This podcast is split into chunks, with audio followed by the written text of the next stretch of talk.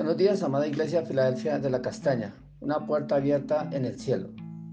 Hoy comenzaremos nuestros devocionales diarios de lunes a sábado. Vamos a, a, estar viendo lo que forma parte de la nueva visión y misión y nombre que el Señor nos ha dado para este año, lo que Él desea para su iglesia.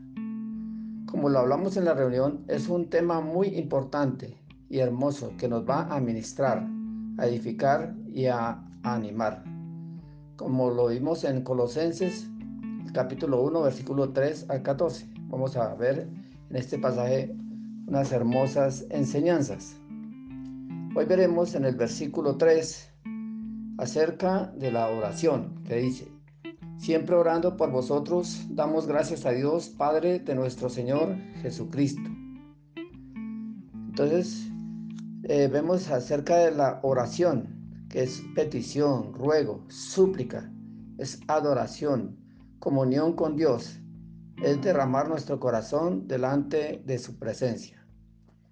Y damos gracias a Dios por su servicio, por los diferentes ministerios y dones que el Señor ha dado, por su fidelidad a Dios y a la iglesia, por su dedicación, tiempo y esfuerzo, por su fidelidad con, los, eh, con las ofrendas y los diezmos por su obediencia y respeto al pastorado y a las autoridades espirituales y civiles. El Señor les recompensará, como lo dice allí en Hebreos el capítulo 6, versículo 10. Porque Dios no es injusto para olvidar vuestra obra y el trabajo de amor que habéis mostrado hacia su nombre, y habiendo servido a los santos y sirviéndoles aún el Señor le recompensará. Y siempre estaremos orando, intercediendo por cada uno, por cada familia y cada ministerio. Como lo hacía eh, Moisés ahí en Éxodo capítulo 15, versículo 22 al 25, que a pesar de que el pueblo se rebelaba y murmuraba en contra de él, él oraba e intercedía por su pueblo. Dice, y llegaron a Mara y, no pudieron beber las aguas de Mara, porque eran amargas.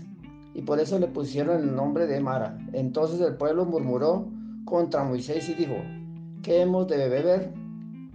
Y Moisés clamó a Jehová, y Jehová le mostró un árbol, y lo echó en las aguas, y las aguas se endulzaron, y allí les dio estatutos y ordenanzas, y allí los probó Dios. Entonces, se permite muchas veces las pruebas, las dificultades para probar nuestra fidelidad.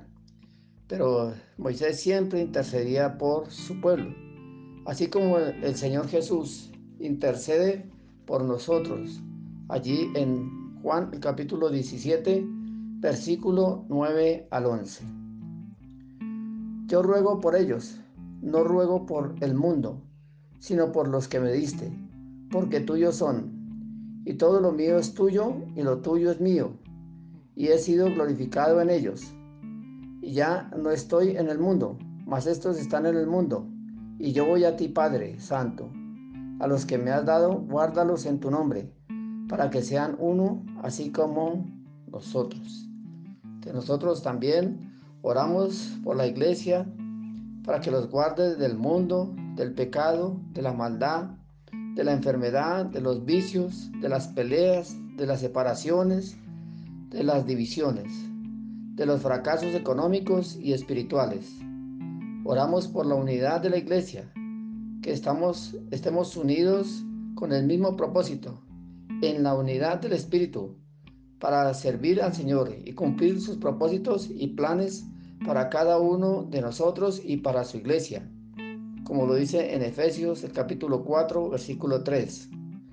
Solicitamos en guardar la unidad del Espíritu en el vínculo de la paz. Oremos. Gracias Señor, te damos por la iglesia en la cual tú nos has colocado. Gracias te damos por cada miembro, por cada hermano, hermana que trabajan en los diferentes ministerios. Gracias por los dones que tú les has dado. Oramos para que tú les recompenses por su obra. Oramos para que tú les guardes de todo mal, de todo peligro, de todo pecado, de toda enfermedad y de todo fracaso. Oramos para que tú les bendigas, fortalezcas, sanes y proveas siempre. Oramos para que tú seas abriéndoles las puertas que tú deseas abrirles, para ellos, para su familia y para la iglesia. En el nombre de Jesús.